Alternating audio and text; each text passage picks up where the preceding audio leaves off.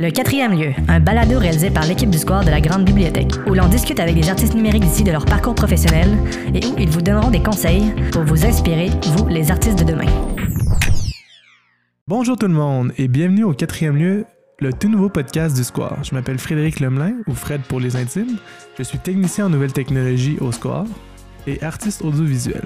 J'ai eu l'occasion de rencontrer plusieurs jeunes qui se questionnent sur leur avenir et les choix parfois difficiles que ça implique.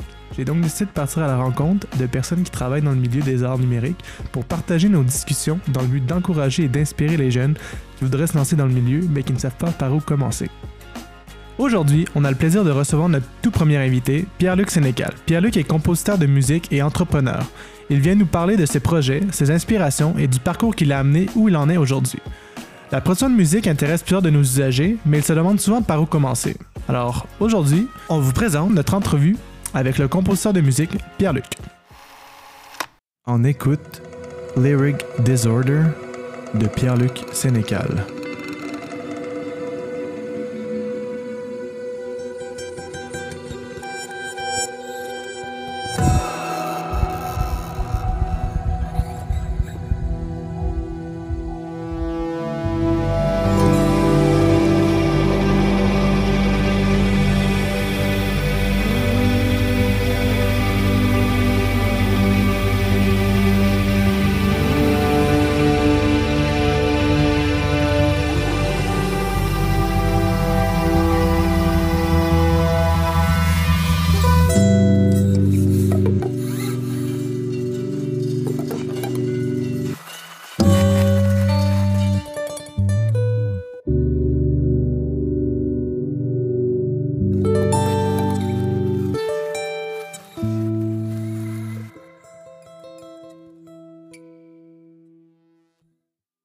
Bonjour Pierre-Luc, est-ce que tu peux te présenter à notre auditoire?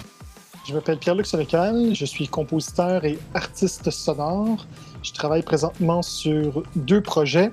Un s'intitule le Growler Squire, qui est le premier ensemble de chanteurs métal au monde. Et le deuxième, c'est Dremica, qui est mon studio de création et de services sonores.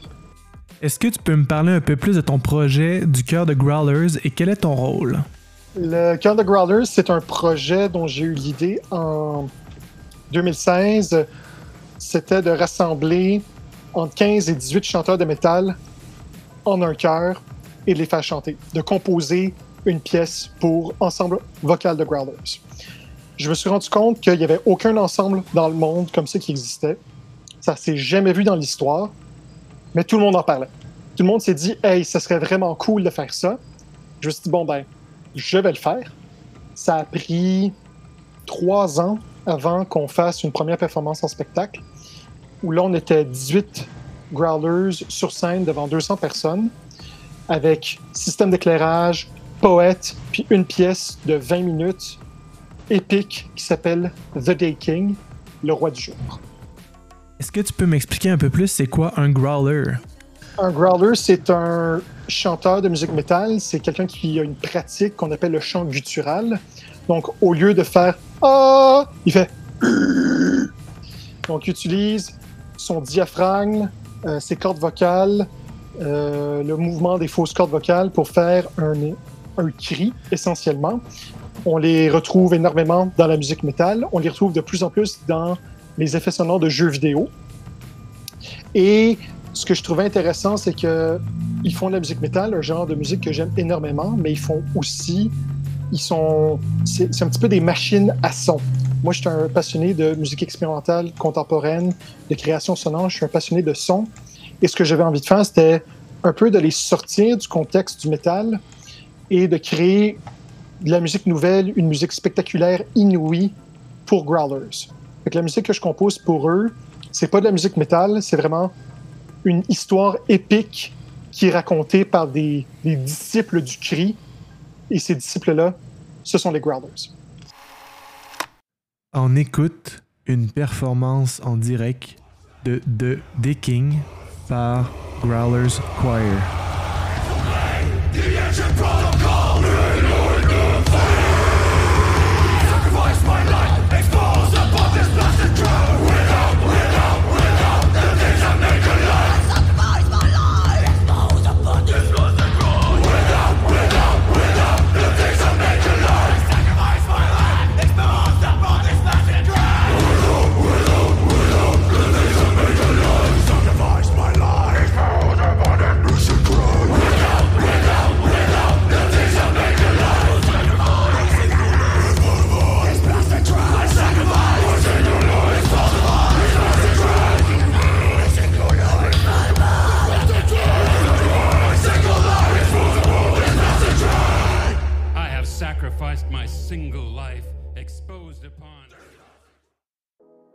Toi, tu as un background de métalleux, si je peux comprendre? De mes 13 ans à 20 ans, j'écoutais surtout du métal.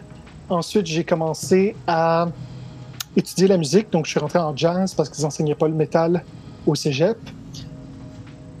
En parallèle de mes études en jazz, je, je suivais un programme de composition de musique contemporaine expérimentale. En fait, c'est le seul programme au Québec qui étudie, qui enseigne au cégep la musique euh, contemporaine. Mhm.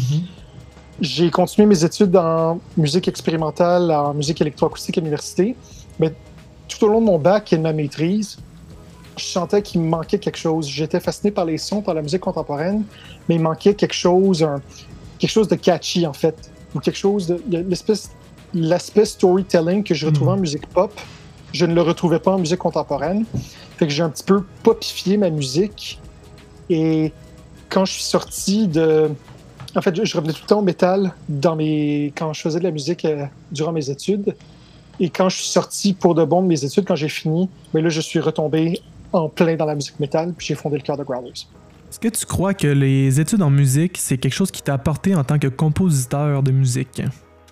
Probablement la meilleure décision que j'ai prise en tant que musicien, d'étudier en musique. Euh, ça m'a.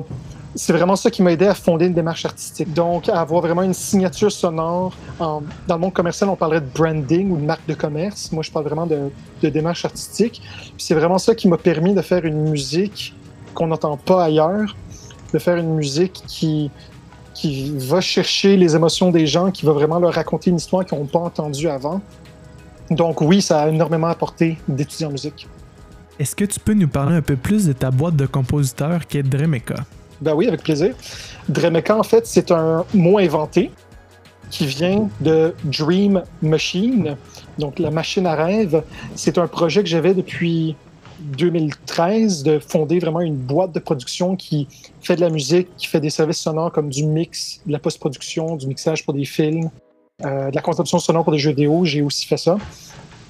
À la base, ça s'appelait Les Maisons de production Pierre-Luc Sénécal, ce qui est le pire titre d'entreprise à vie. Euh, mais j'avais l'idée depuis 2013. euh, puis j'ai, quand je suis allé au HEC en 2015, l'idée était encore là. Puis c'est là que j'ai eu l'idée pour euh. Donc j'ai pris Dream Machine, puis j'ai enlevé des lettres. C'était devenu Dream Mecha, puis finalement Dre Mecha. Et l'idée, c'était vraiment de créer une espèce de symbole de, qui me permettait de raconter l'histoire et l'expérience unique que j'offre à travers ma musique. C'est vraiment un bon nom, je trouve, euh, avec une bonne explication. Merci. Ta boîte de création Dremeka, est-ce que tu as pu travailler dans le fond sur de la conception sonore, sur des jeux vidéo qui pourraient être connus? hein? J'ai eu une chance exceptionnelle. J'ai travaillé sur un jeu vidéo qui est probablement l'une des plus grosses franchises au monde, qui est Resident Evil 7 Biohazard. Ce qui est arrivé, c'est qu'en 2015, j'avais un collègue de l'Université de Montréal. On était tous les deux dans le même cours de compo. Puis il m'a appelé, il m'a dit Écoute, Pierre-Luc, on a un jeu vidéo qui est rentré euh, dans la boîte où je travaille, euh, qui s'appelle La Hacienda Creative. Puis la compagnie qui nous engage, Capcom, qui crée le jeu Resident Evil, qui a créé la franchise, veulent un spécialiste de musique concrète, musique électroacoustique. Puis j'étais un des, un des bons compositeurs dans la classe, puis il a contacté d'autres personnes, puis il a dit Écoute, Pierre-Luc, si t'es disponible, envoie ton portfolio, puis on te rappelle, si t'as la gig. Ça donne que Brian, le propriétaire de la Hacienda, a entendu ce que j'ai fait, il a aimé ça, il m'a engagé, puis j'ai travaillé pendant deux mois, trois mois, full-time, à faire du son pour Resident Evil. Incroyable. Alors, euh, t'as fait de la conception sonore ou plus de la composition musicale? C'est vraiment de la conception sonore. Ouais. Fait que j'avais une, un cue sheet. euh, tu fais tel son, faut que ça sonne comme ça, référence. Puis on a enregistré des gigs et des gigs et des gigs de son. Euh, la Hacienda, en fait, a une collection exceptionnelle, probablement l'une des plus importantes, si ce n'est pas à Montréal, c'est au Québec, peut-être même au Canada. Il y a au-dessus de 1000 instruments exotiques rares.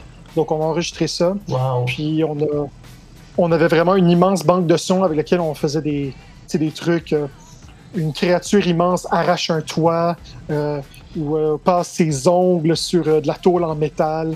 En tout cas, vraiment des, sons de, jeux d'horreur. Puis on a une super belle relation. En fait, je travaille encore avec la Hacienda. Je peux mhm. pas dire sur quel projet, mais ça a été vraiment une, c'était vraiment une belle collaboration qui, continue aujourd'hui encore. Quel conseil tu pourrais donner à un jeune qui voudrait se lancer dans le domaine de la conception sonore? Et est-ce que c'est un travail d'équipe ou plus un travail euh, solitaire? Il y a énormément de choses à dire sur ta question parce que c'est une excellente question. Il faut comprendre que c'est un milieu extrêmement compétitif avec énormément d'argent et il faut être motivé, résilient, déterminé. C'est une vocation. C'est ça qui est important de comprendre. Pour arriver où j'en suis aujourd'hui, ça a pris 18 ans.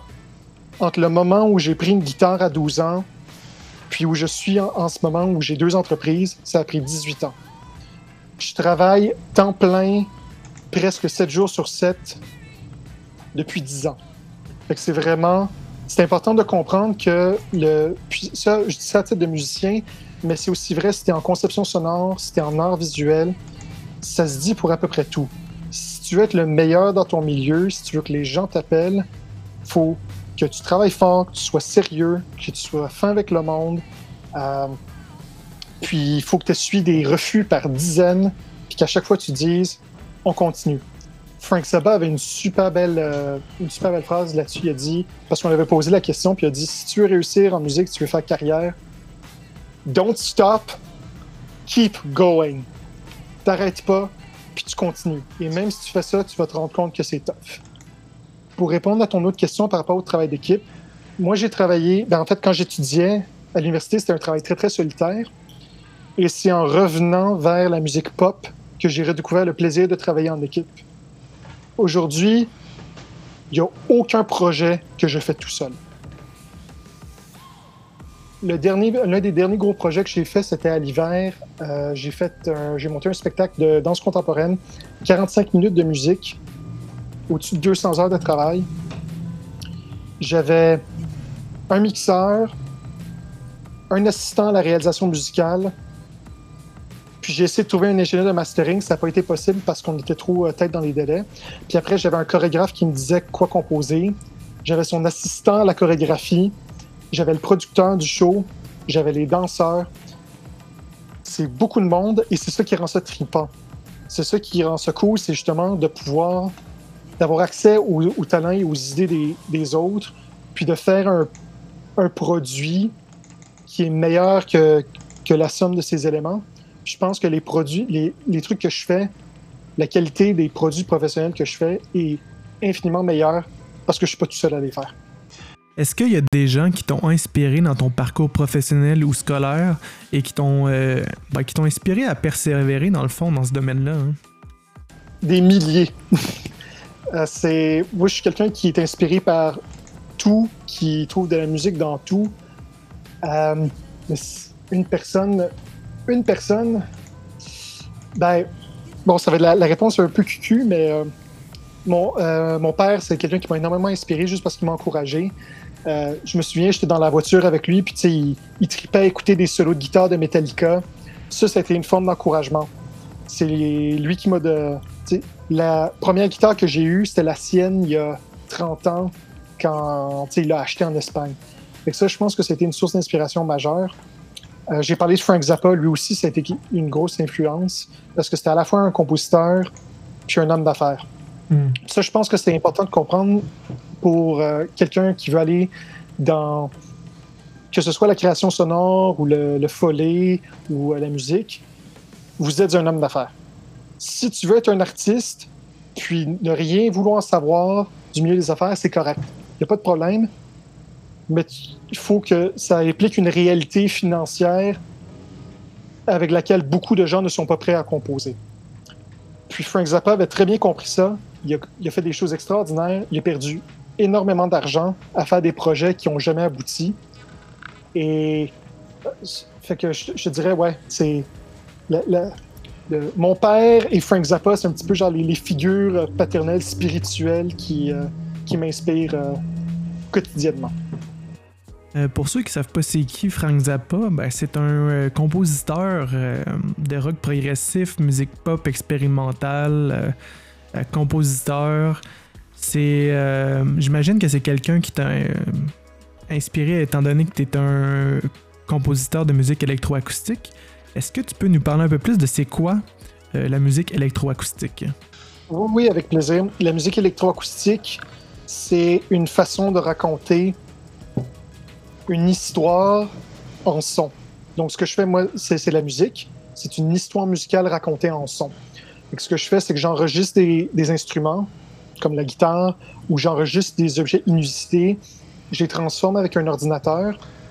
Et ce que je fais en les transformant avec un ordinateur, c'est que j'extrais un petit peu la musique qu'il y a dans ces sons, la, musique cachée, puis je la, fais entendre aux gens. Fait je fais des espèces de grandes fresques sonores, comme des grandes peintures musicales qui euh, sont sont un peu inouïes, inusitées, parce que j'utilise pas nécessairement des, euh, des accords ou des mélodies ou des paroles ou de la voix, mais c'est indéniablement musical, ça parle indéniablement aux gens. Et ce qui est intéressant avec Frank Zappa, tu as tout à fait raison, Fred, c'est que c'est un compositeur de musique pop, mais qui avait une sensibilité expérimentale une sensibilité à cette musique-là. Moi, c'est un petit peu le contraire. Je suis un musicien expérimental avec une sensibilité pop. Mais tous les deux, on a joué avec les, les mêmes instruments, les mêmes outils. Frank Zappa avait prédit que l'Internet allait jouer un rôle majeur dans la diffusion de la musique. Euh, C'était l'un des premiers à jouer avec, euh, intégrer avec des, des, claviers échantillonneurs. C'était vraiment un visionnaire de la musique. C'était un génie. Est-ce que tu penses que le facteur visuel est important dans la création de la musique, euh, que ce soit dans un domaine comme euh, le théâtre ou la danse? Est-ce que tu crois que le, facteur visuel, euh, c'est un facteur qui t'influence dans ta conception de la musique? Je pense, je pense que la, la, dimension visuelle est essentielle, au moins dans la musique que je compose. Moi, la musique, je la vois beaucoup plus que je l'entends. C'est pour ça que j'aime les sons autant, c'est parce que les sons, c'est des images des, ce sont des symboles. Si vous entendez euh, le son d'un toaster, vous voyez le toaster. Moi, c'est un petit peu comme ça que je travaille. ce que je fais, c'est un petit peu de la peinture abstraite. Puis les sons que j'utilise, euh, c'est des couleurs. Après, moi, c'est moi c'est ça que je fais avec Drumica. Je travaille énormément avec les images. Je travaille en film, je travaille avec des chorégraphes, je travaille avec des artistes visuels. Je réalise, je, je matérialise leur univers qu'ils ont en tête, je le matérialise avec des sons. Fait que je fais vraiment un habillage sonore, je donne vie à l'univers dont ils ont une vision, puis je le fais avec des sons. Fait que oui, beaucoup d'images. Que des images. Tu as travaillé sur plusieurs types de projets différents, comme la conception sonore de jeux vidéo, euh, la création sonore pour le théâtre et euh, la danse.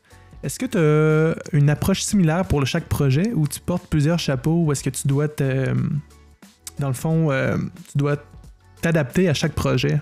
Ben, j'ai plusieurs chapeaux et si vous voulez faire carrière en musique, il faut plusieurs chapeaux parce que quand vous n'avez pas de job dans la création euh, sonore, vous en avez ailleurs. C'est ça qui est. Moi, tu sais, je peux, je peux mixer un show pour RDS euh, le matin, puis travailler sur une tune de musique expérimentale l'après-midi. C'est, ça, ça soit vraiment du coq à l'âne. Je te dirais que d'habitude, je travaille avec une méthode différente pour tous les projets, mais j'essaie de plus en plus de le rassembler parce que ça demande beaucoup de temps. Faire un produit artisanal, c'est très long. Et lorsque, si vous travaillez par exemple en télé, vous avez des échéanciers beaucoup plus serrés, les budgets deviennent de plus en plus petits avec les années, donc il faut être de plus en plus efficace. On ne peut pas se permettre de passer 10 ans, euh, pardon, 10 ans, 10 heures pour faire un son. En 10 heures, tu peux faire, tu peux faire euh, deux émissions de télé, là, pratiquement. Fait que c'est vraiment. Euh, il y a un mindset différent pour tout. Il y a des pratiques techniques différentes.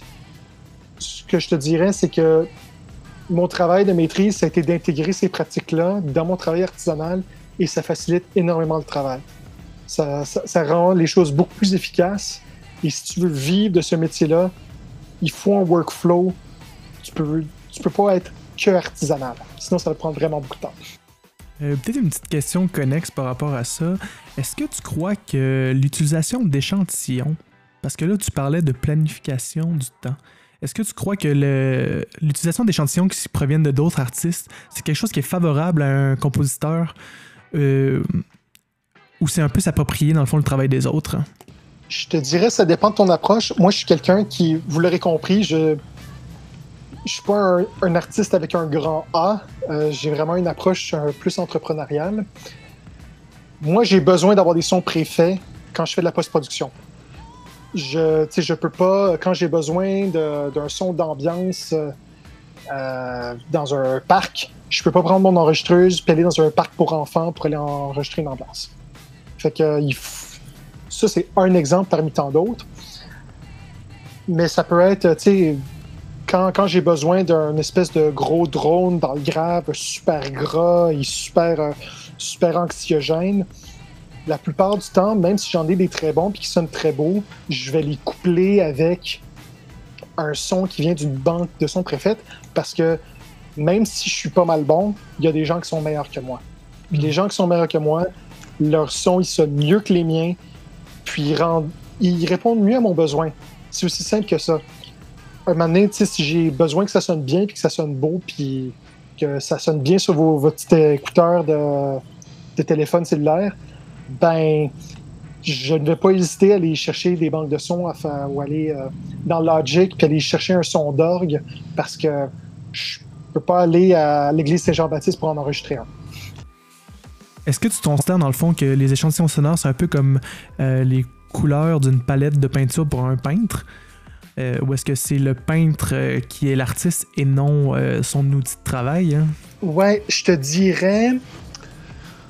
C'est parce que moi, moi, les sons que j'utilise dans mes créations sonores, quand j'utilise des sons qui ne sont pas de moi, c'est toujours une minorité de sons. Les, sons principaux que j'utilise, c'est moi qui les ai faits. Fait que ça demeure. ma couleur est dominante, mais j'utilise des petits éléments. Si tu prends quelque chose comme Boom Library, qui sont des, des banques de sons cinématiques, pour, pour, film d'action, par exemple, puis tu fais une tune juste avec ça, ça va sonner comme un film d'action. Peu importe comment tu agences les sons, ça va sonner comme un film d'action. C'est toujours d'utiliser ça en parcimonie puis de, de, de, faire attention avec ce que tu utilises. Je te dirais, euh, je vais utiliser l'analogie de la cuisine. Admettons que je fais un couscous. Euh, le couscous, bon, euh, le couscous, puis euh, les merguez, puis les tomates, puis les légumes, c'est de Pierre-Luc. Mais le harissa, ben, ça vient de Boom Library. C'est un petit peu comme ça que je te dirais. C'est toujours utilise, utilisant, mais fais attention. À part être compositeur, est-ce qu'il y a des influences externes qui t'ont fait converger vers ce domaine? On peut être un artiste hobbyiste, dans le fond, un peu toute sa vie. Mais pour faire euh, le grand saut vers une carrière euh, comme compositeur ou comme artiste, il faut avoir du courage. Est-ce qu'il y a un parcours autre qui t'aurait influencé à devenir un compositeur? Oui, ben moi, à la base, je devais aller en médecine. En fait, j'ai voulu être policier, puis après médecin. Euh, je, je, suis définitivement pas un policier et je suis pas non plus un médecin. Moi, je me suis rendu compte que j'étais plus un gars de sciences humaines. Hmm. Et l'idée, je dirais, l'idée d'être musicien m'a trotté dans la tête longtemps. Euh, quand je suis arrivé pour faire le saut et étudier en musique, euh, j'ai eu la chienne. Je suis pas allé, je suis allé en, en sciences humaines. Puis après un deux ans, je me suis dit non, en fait, je pense que je suis mûr pour la musique. Mais le doute d'être que ce soit ma carrière, ça a persisté jusqu'après le bac. Euh, durant tout mon bac, je me disais, hey, comment je vais faire pour gagner ma vie en tant que compositeur? Puis même après le bac, j'ai fini mon bac, puis je me disais, hey, j'ai aucune opportunité d'emploi, je n'ai rien devant moi, qu'est-ce que je fais? Il a vraiment fallu que je prenne un break d'un an, que je fasse une maîtrise, que j'aille à l'étranger, que je trouve un prof, un prof qui m'a montré comment travailler, puis avec qui j'ai pu confirmer que oui, il y a moyen de gagner sa vie en musique. Mais je te dirais que tout au long de mes études, j'ai travaillé dans le milieu professionnel, où j'ai travaillé à l'extérieur. Ça, c'est quelque chose que le milieu universitaire en musique, ça s'ouvre, mais il y a encore quelques années, c'était euh, pas mal plus difficile. C'est d'encourager les, les projets à l'extérieur des murs de l'école. Parce que si tu te contentes d'être dans ton cubicule ou dans ton studio puis de pratiquer, composer 8 heures par jour, tu ne travailleras pas. ça paraît contre-intuitif, mais c'est la réalité c'est mieux d'avoir des mauvaises notes à l'école puis d'avoir des super belles gigs à l'extérieur que l'inverse. Moi, ça, ça a donné des. J'admets, j'ai voulu faire les deux, fait que ça a donné des trains de vie épouvantables. Euh, je me souviens en 2014, c'était le mois de mai, j'ai fait deux shows de théâtre de deux heures, plus une, pièce de musique électroacoustique en show. J'étais épuisé. Je recommande ça à personne. Mais c'est le, minding de faire des trucs à l'extérieur de l'école, c'est vraiment important.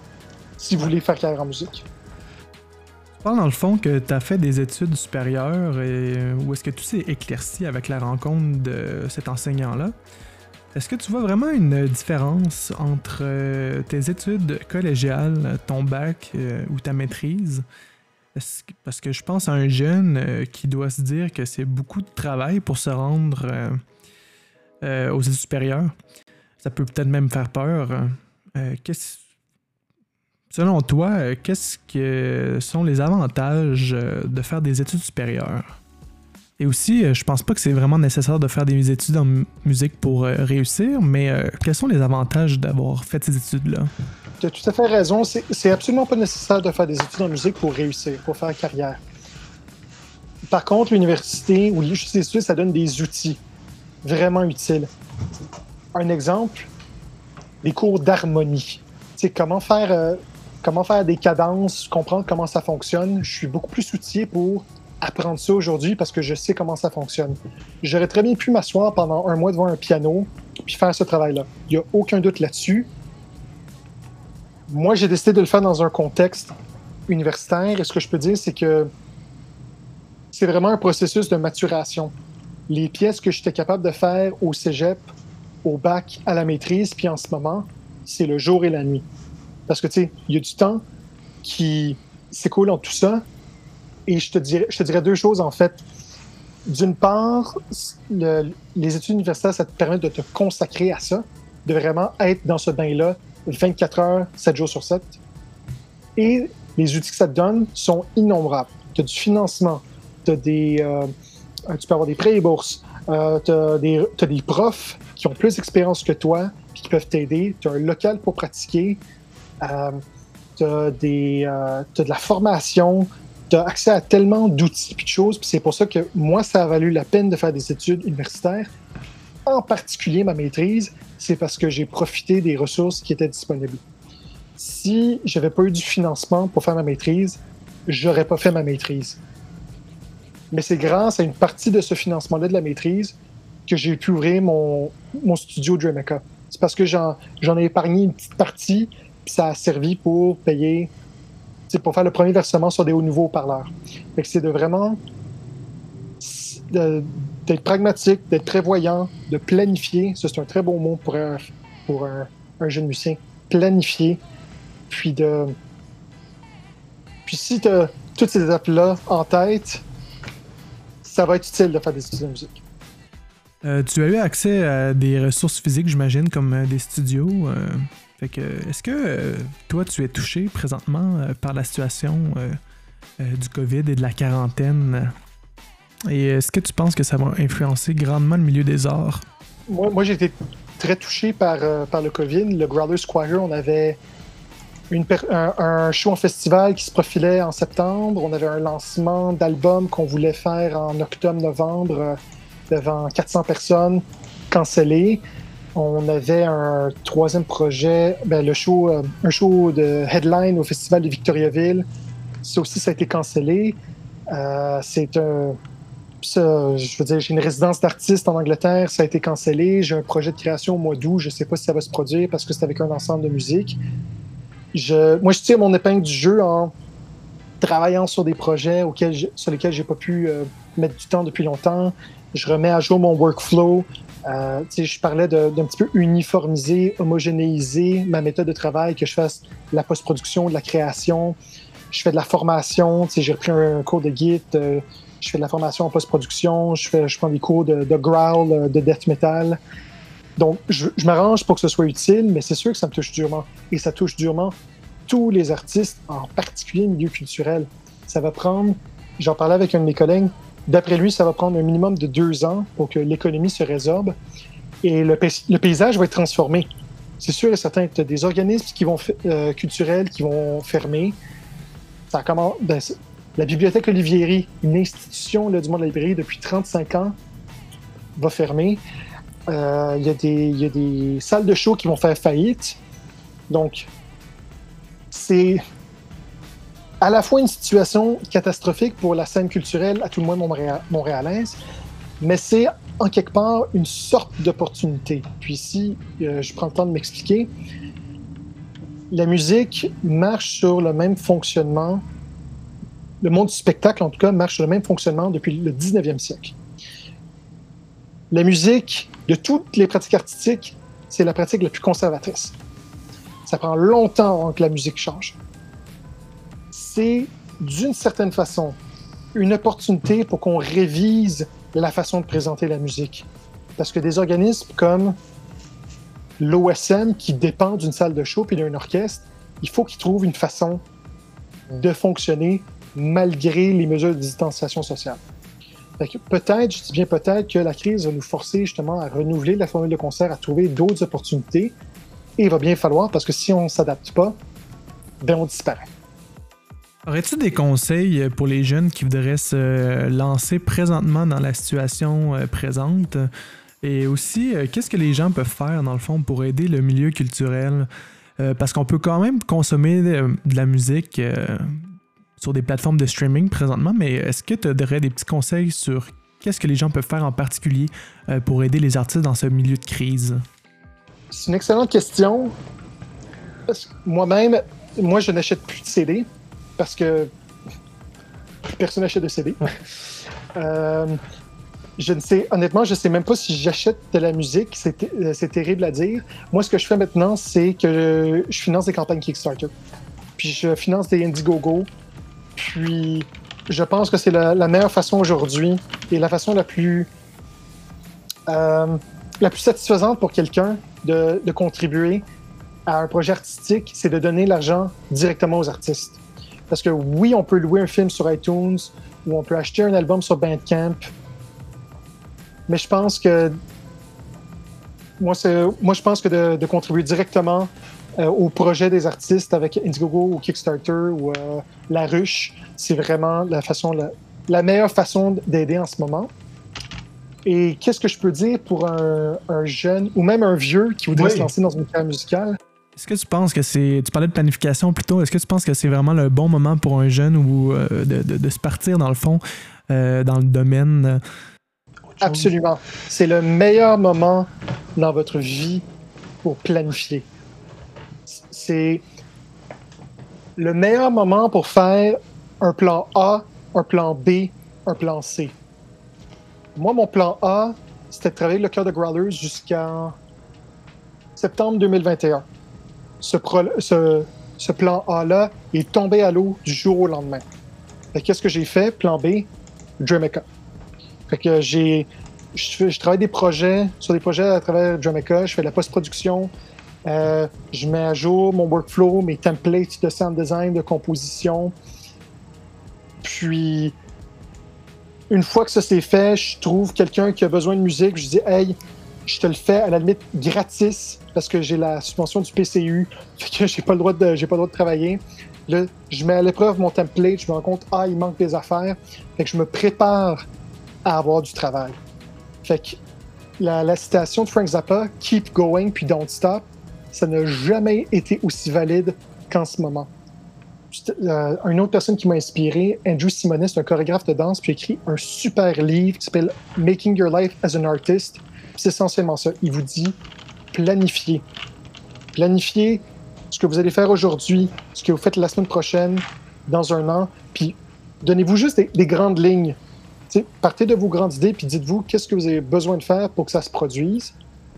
Puis commencez par les petites affaires, révisez votre planification souvent, puis ça va être infiniment plus utile pour développer votre carrière que d'y aller euh, n'importe où, de sauter du coq à l'âne. Fait que, planifier.